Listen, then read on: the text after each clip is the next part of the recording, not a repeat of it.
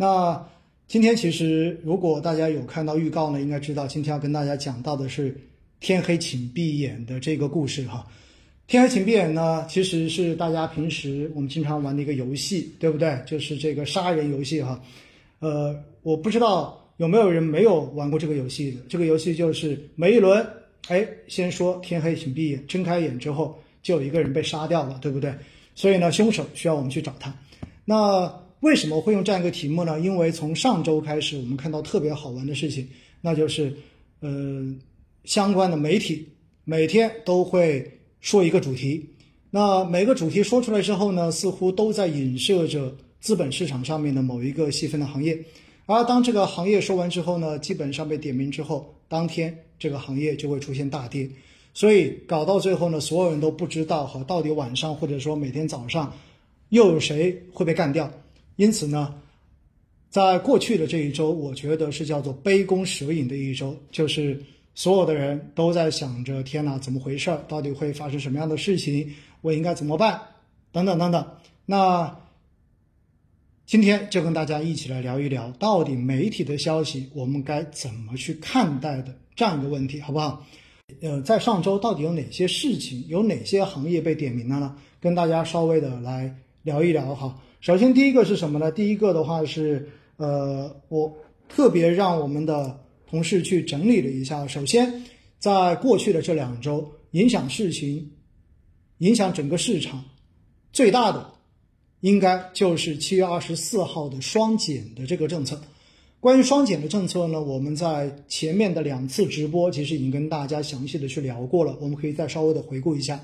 那么，双减指的是什么呢？指的是。进一步关于进一步减轻义务教育阶段学生作业负担和校外培训负担的意见，那么这个意见出来之后的话呢，呃，基本上把 K 十二阶段的所有的这种校外辅导、校外的培训机构全部都干没了，对不对？所以呢，在两周前的星空夜话，我们当天我们就看到的话呢，首先是中概股中间的所有的教培股都出现了腰斩以上的下跌，包括像新东方、好未来等等。那也带动着中概股，也就是港股中间的这一些相关的行业也出现了大跌，包括 A 股的这些教培行业也出现了大跌。那当时的话呢，不仅是周一有大跌，包括周二跌的比周一还要狠，对不对？我记得很清楚，当时周二的话呢，我是在去长沙的火车上面。如果你有关注我的视频号，有关注抖音的话，应该知道当天的话，我是在去长沙的高铁的洗手间里面，给大家在收盘之后录了。几分钟的一个短视频，让大家安心，不要因为恐慌而急着把手中的筹码给卖掉。那当时的那种市场的情绪，说实话给我的感觉不是很好，因为感觉有点像当时在二零二零年过完年之后的那种感觉，就是大家的心理似乎到了一种种到了一个边缘的这种阶段。如果市场再往下跌两天，很有可能情绪就会崩掉，就是那根情绪的弦已经拉得比较的紧一点了。所以呢，当时的话就特意第一时间录了一段视频，跟大家说不用太去担心，因为我觉得整个政策的解读当时是有一点的过激了。那么当时的解读很简单，我当时也在公众号里面有写，那就是对于效率与公平的这个解读。那确实呢，我是认为，我也非常的坚信，在未来我们会更加强调公平。但是的话呢，并不是说不要效率。所以的话呢，在那段时间。市场上面包括机构也好，包括很多的媒体也好，解读起来的话，都是担心整个政策会向左转的比较的厉害，也就意味着有很多行业很有可能会被干没掉，对不对？这就是叫做从基本面的逻辑上面要把一个行业给消灭掉，似乎有这样的担心。而且的话呢，叠加今年过年之后的这一个反垄断，也就是对于像阿里巴巴、腾讯、美团等等这样子的互联网。带一点垄断性质的这种头部平台的这一种整顿，让大家慢慢的在思考，是不是意味着很多这样的行业都会受到政策接下来的这种制约跟调整。所以呢，在那几天的话，就已经传出了很多的谣言，对不对？就是说到了，比如说外资要清仓清仓中国的这种资产等等等等。那么这个消息应该说是这近两周以来天黑请闭眼的第一次，也就是。首当其冲的就是这个双减的政策落地。那双减政策落地呢？后来当然我们在星期二的晚上，也就是两周前的星期二的晚上，我们就看到新华社就出来喊话了，对不对？那么当时的话呢，就发了新新华社是刊发了一篇文章，叫做《中国股市热点观察》。那么这个热点观察中间的话呢，很难得哈，是在深夜发出来的，十一点多、十二点钟左右。那么十一点多、十二点钟，它发出来是说呢，中国股市出现较大的波动，市场存在着一定的担忧的情绪。深入分析市场所关心的几方面，不难得出结论：这是新华社的喊话。中国经济持续向好的基本面并没有发生变化，中国改革开放的步伐依旧坚定，中国资本市场的发展基础依然稳固。所以当时的这个话喊出来之后，哈，我记得很清楚。我当时在那一天小范围的沟通中间，我也说过，也许如果再这样下去的话，很有可能就会有这样子的安慰市场的喊话。那当天晚上果然就出来，而出来之后呢，在星期三的早上。我们看到四大证券报，对不对？然后包括经济日报、呃光明日报，全部都有重新来发文复合新华社的这个主张，对中国的资本市场表达了一个正面的展望跟信心。所以呢，从上两周、两周前的星期三，市场就出现了一个报复性的反弹。当然，弹完之后的话呢，基本上我们就看到市场又回到了一个似乎呃原来的这个途径中间，也就是每天的折返跑。就好像今天一样，我们看到今天的话是过去的这一阵子涨得特别好的新能源板块，包括锂电池板块、有色板块出现了大幅的调整。但是呢，在过去的这一两个星期，跌的比较多的消费，包括食品饮料，今天都有非常明显的上涨，也包括之前大家说的三闪，今天银行、房地产这一些都涨得不错，对不对？似乎呢，后面的那几天就进入到了原来的这个途径中间，进行了折返跑。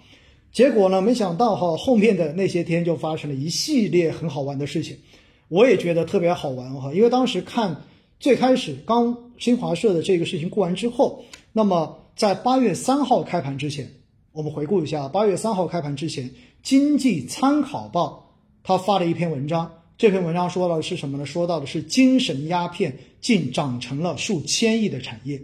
呃，这一个当时一看精神鸦片，我的第一反应就是游戏行业，没错。因为实际上，在过去哈，我记得很清楚，应该是十多年前，十十四五年前那个时候，其实当时中国的媒体，官方媒体也是这样定义电子游戏的。当时的话，也是认为电子游戏就是精神鸦片，所以的话呢，一度是要把这个行业给灭掉的这样的舆论氛围。我记得很清楚，因为我自己从小是特别喜欢玩电子游戏的，呃。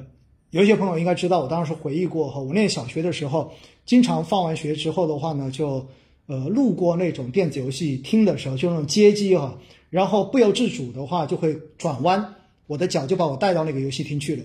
所以到后来的话呢，我记得很清楚，我爸每天在我放学之后的话，就会在校门口等着，然后他不会跟我打招呼，然后就跟着我走，然后见我走到游戏厅之后，就进去揪着耳朵把我揪回来，然后把我揪回家里去哈。这样的日子我印象蛮深的，应该蛮蛮长一段时间的。那个时候特别喜欢打街机，所以呢，呃，我记得那个时候其实基本上所有的家长也好，然后包括所有的学校的呃老师也好，包括社会舆论也好，其实对于嗯电子游戏都是深恶痛绝的，觉得这确实是容易上瘾、容易成瘾的。所以到后面呢，我们就发现哈，在很长一段时间。世界上面的几大游戏主机，在国内你根本就买不到正规的引进版本，为什么呢？因为这个行业在很多年之前，然后就已经被定义为精神鸦片行业了。所以游戏机在过去的很多年一直都没有当一个非常官方的途径许可它来进口，一直到近七八年才慢慢的这个口子才松，应该是近十年这个口子才慢慢的松下来。到后面的话呢，就发现慢慢的把这样一个行业的话呢，定义为叫做电子竞技行业，电子竞技行业。那这个电子竞技行业，我当时我自己看完这种定位之后，因为当时我就发现有很多去参加国际的这种比赛，然后得到冠军，在网络上面都说是这为国争光，对不对？当时看完之后，说实话，我心里面还觉得特别不爽哈，因为我觉得我以前小时候打游戏打得蛮不错的。因为我当时记得打非法哈，在电脑上面打非法两千，然后当时是打到市里面的前几名的。我后来在想的话，为什么当年我正正当正当年可以打游戏的时候，没有把它定义为电子竞技行业？如果定义的话，说不定我当时就已经为国拿金牌了，对不对？结果没想到的话呢，呃，等到我已经参加工作很多年之后，然后突然之间把这个行业定义为电子竞技行业，那后面，但是我们看到的话呢，随着手机的这种普及，然后以王者荣耀，对不对？呃，吃鸡为代表的这种手游，慢慢的呢占据了整个市场的一个主流。那么我们看到，包括网易也好，包括腾讯也好，其实在过去的这几年，它的一个收入中间占比最大的，其实都是什么？都是游戏所提供的收入。那没想到的话呢，居然八月三号的时候，《经济参考报》又拿出了“精神鸦片”这四个字，这一个说出来的话就非常。吓人了，因为他直接把网络游戏定义为是新型的毒品，对未成年的健康成长将会造成不可估量的影响，而且呢，居然还能够发展成一个数千亿的产业。话说的很重，这篇文章哈说，呃，任何一个产业，任何一项竞技都不能以毁掉一代人的方式来发展，那么处罚的力度要同步跟上，跟上。那么这个东西一说出来，话就特别的重了。因为基本上就是要把这一个行产业感觉要置之死地，然后不把你灭掉的话，一定不罢休的这种感觉。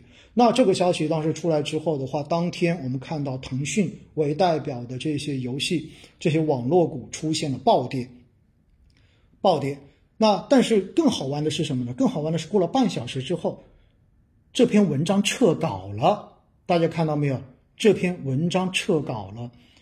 撤稿了之后的话呢，后面我们发现到了当天晚上，然后《经济参考报》呢直接把这篇文章重新做了修改，然后再把它发到了它的网页上面。那修改成什么名字呢？修改成了网络游戏长成数千亿的产业，然后把中间所谓的精神鸦片呐、电子毒品这样的字眼全部都删掉了。哎，这个就很好玩了。可能很多人没有关注到。晚上的这个变化哈，那大家有没有品出一些不一样的东西来啊？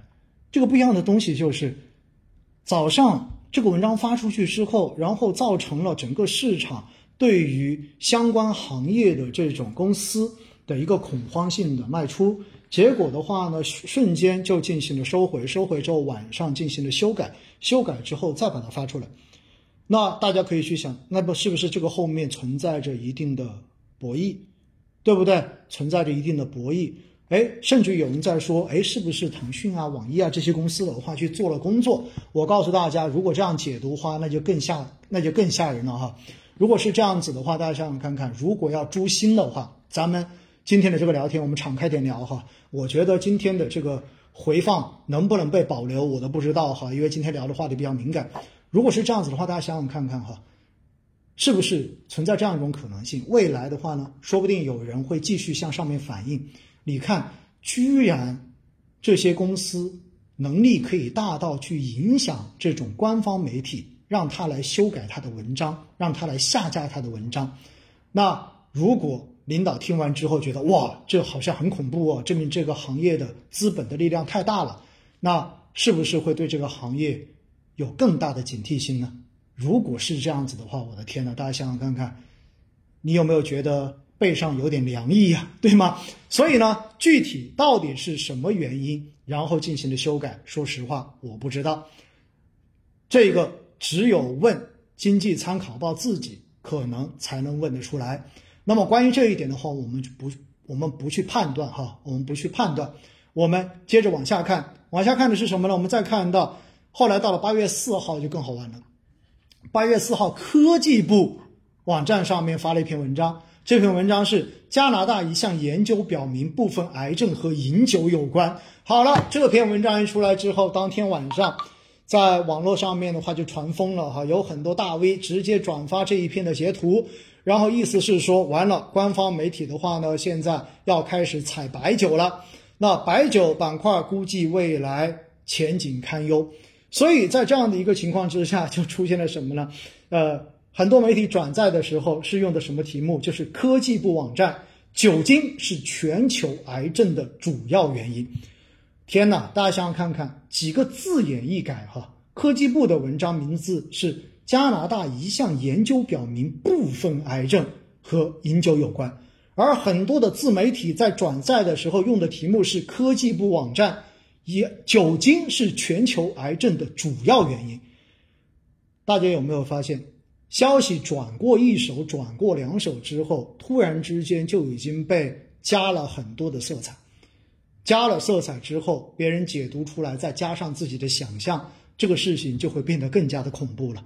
所以在这样的情况之下呢，我们就看到特别好玩哈，因为实际上在原文中间它写的是什么呢？是研究表明，二零二零年加拿大的有七千例的新癌症病例和较重的饮酒模式有关。那么其中包括百分之二十四的乳腺癌病例，百分之二十的结肠癌病例，百分之十五的直肠癌病例和百分之十三的口腔癌和肝癌病例。所以的话呢，并不是说它就是一个主要的原因，只是说有部分的癌症跟饮酒多是有关的。所以你们发现没有，所谓的三人成虎啊，有时候就是这样子的。因此。我们讲到这一则新闻的时候，大家有没有品出来一点不一样的意味？那就是，其实你会发现，很多人在转述消息的时候，总是会加上自己的理解跟情绪的倾向，在某一个方面进行加倍的渲染，而这些渲染的东西越传越远之后，也许最后就会背离本来的这一个本意。到最后形成不可挽回的对资本市场的影响，这就是非常明显的一个特征了吧？所以后面的那一天的话，白酒板块继续出现调整。好，我们再看八月四号同一天，然后新华社在网站上面又发了一篇文章，这篇文章是什么呢？警惕电子烟流向未成年人。好吧，关于电子烟这个话题哈，我觉得其实这本来是个很正常的话题。为什么呢？因为在呃，应该是今年年头的时候，去年年底的时候，当时国家的烟草总局就已经宣布把电子烟直接纳入到普通的烟草类的这些商品进行监管。当时这个消息一出来之后，以斯摩尔国际为代表的电子烟的龙头就已经暴跌过一次了。为什么呢？因为之前没有把电子烟。纳入到烟草来进行专卖的监管的时候呢，它是可以像正常的消费品一样，在各个渠道卖的买得到的。后来在去年就已经开始做了相应的限制，然后最新的政策已经把它列入到了烟草类的这个专卖的这种专管，所以这就限制了整个行业未来的这一种发展的想象空间。因此的话呢，实际上在今年的年头的时候。以电子烟、以斯莫国际为代表的电子烟行业早就已经出现过一次大跌了。大家如果有兴趣，你们可以去回头看看。所以，实际上八月四号的这一个文章出来，并不代表着某些新的含义，因为这是个很正常的一个科学的论断。因为确实啊，你的电子烟中间是含有尼古丁的，所以的话，你真正在用电子烟的时候，最后同样的也会对未成年人造成伤害，也会有成瘾性。因此的话呢，警惕电子烟留下未成年人，其实是一个非常正常的、很平时的一个描述。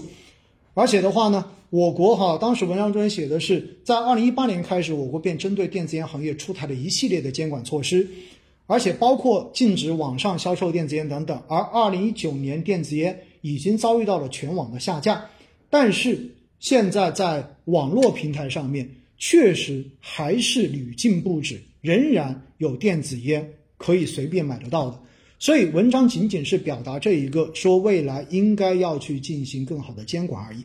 结果这个消息出来之后呢，变成了什么？变成了大家又解读为完了，这烟草行业估计未来又够呛了，对不对？所以的话，又似乎又是对一个行业轮番来，对不对？天黑请闭眼，这已经轮到第几个行业了？首先是教培行业，第二个的话呢，刚才讲到的是什么？是游戏行业。第三个的话讲到的是白酒，第四个讲到的已经是电子烟了。好了，到了星期五，到了八月四号当天深夜的时候，新华观点频道又发了一篇文。这篇文是什么呢？升高焦虑就去打增高针是非常不正确的事情。也就意味着这篇文章揭露了一个事情，叫做生长激素的滥用。生长激素这个东西哈，其实是一个呃处方药来的，也就是针对这一些发育不太好的小朋友，比如说长得太矮，对不对？呃，发育不发育不够。呃，好的，没有达到标准的这一些小朋友的话呢，可以在医生的处方上面的话去开这样的生长激素来打针，来帮助他们长高。但是呢，因没想到有很多人现在就慢慢的，因为觉得身高不够高，还想更高一点，还想更漂亮一点，然后的话就开始在各个渠道的话呢，或者说在各种所谓的医美渠道哈，就是非正规渠道去购买这样子的。生长激素来进行注射，来进行身高的这种增高，那这肯定是不对的嘛？因为为什么？其实增高针你真的这样打起来之后，如果滥用，它是有副作用的。任何的东西你如果去滥用，一定有副作用。这就是为什么处方药一定要有医生的处方才能够进行销售的一个根本的原因。因为这些药都是不能滥用的，滥用都会有副作用。那么这篇文章出来之后呢？呃，结果就被解读为针对。医药行业中间，尤其是生产生产激素、生长激素的这一些药企，这是直接的一记耳光，直接的踩下去。所以第二天八月五号那一天，呃，药毛哈，就是以生产生长激素为代表的药毛企业也出现了大跌。那其实文章中间讲到的是什么呢？讲到的是近来随着社会需求的增加，生长激素的使用量越来越大。然后的话呢，国内一家生长激素的龙头企业年收入年年增长，二零一六年到二零二零年五年间，其收入增长了四倍多，收入百分之九十以上都来自生长激素的相关产品。这家公司是谁？我相信大家都知道，因为在前一阵子还有一个跟它相关的另外一篇文章，就是说某一个大妈好像是大连的，对不对？十年前还是多少年前，然后买了五万他的股票，结果忘记密码了，最近。跑过去，然后去找回密码，结果发现已经变成了一百五十万吧，好像好像是这么个数字哈。那这也被指出，这又是定点的进行精准打击。好了，这已经是第五个行业了。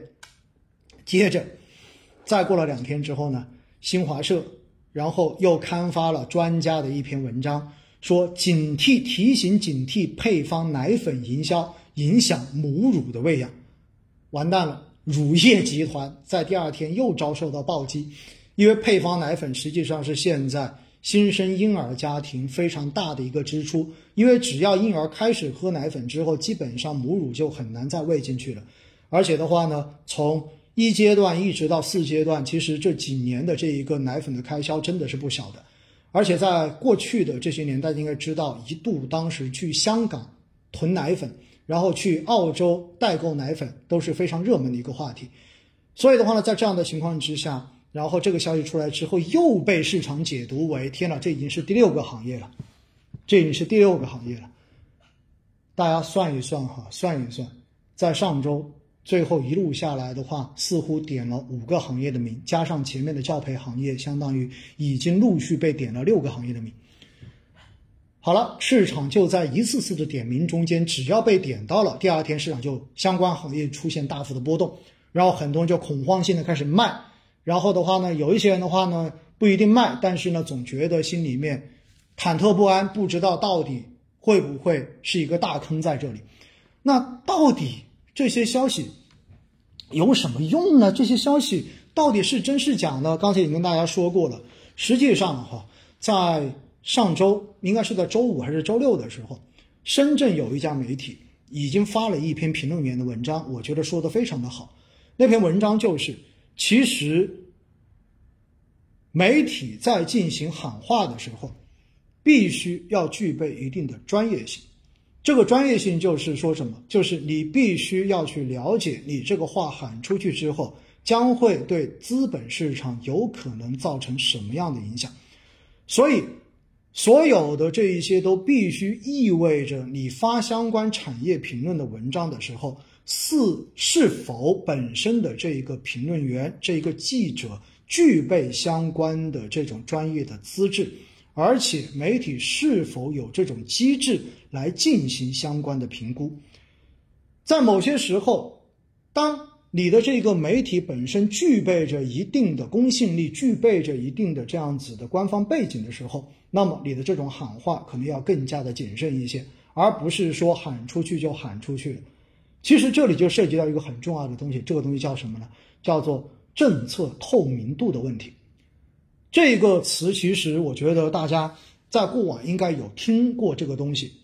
政策透呃政策透明度，我觉得最现在做的最好的是什么呢？现在做的最好的应该是央行，跟我们的投资比较相关的哈。那么央行的话呢，现在你们会发现，过往的时候就是我们对于央行什么时候加息、什么时候降息，其实很多人心里是没有数的。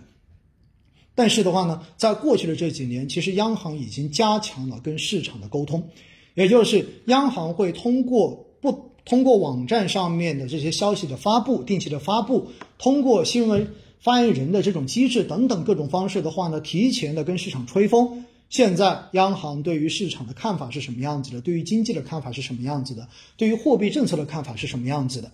那么。当不断的有这样的声音出来之后，可以合理的引导市场的预期，这是很重要的一个政策的智慧在这里。但是的话呢，在过去的这两周时间，从双减政策出来之起，大家似乎就猛的一下被双减政策给敲懵了，因为双减政策出来之后，几乎叫做瞬间就给教培行业宣判了死刑，真的是这样子的，连一点转圜的余地都没有。那么这个东西出来之后的话呢，就让大家开始怀疑，这也是当时为什么市场会出现大幅调整的根本原因，就是大家在怀疑会不会后续还会有类似的，一记闷棍直接又敲回来，而恰好在过去的这一个星期，又是不同的媒体轮番的对不同的行业进行喊话，而这些行业的喊话中间，似乎大家在背后又能看到一条主线的逻辑，或者说一条隐含着的主线逻辑。这条逻辑就是，所有不利于生娃跟养娃的行业，似乎都在被轮番的喊话。大家回想一下，是不是这么一个逻辑？你们看，双减就不用说了，对不对？然后精神鸦片游戏行业，现在对于很多家长来说，看到孩子沉迷于网络游戏、沉迷于手手游。是非常痛心疾首的，所以在这种环境，在这样的情况之下，作为家长，在很多时候觉得是手足无措的。那么，矫枉过正，那不如直接把这个产业给停掉，不许网络游戏出现。那么这样子的话，也许家长就会觉得这个问题就解决了。但是说实话，我告诉大家，问题没有这么简单的。没有了游戏，难道就不会有其他东西吗？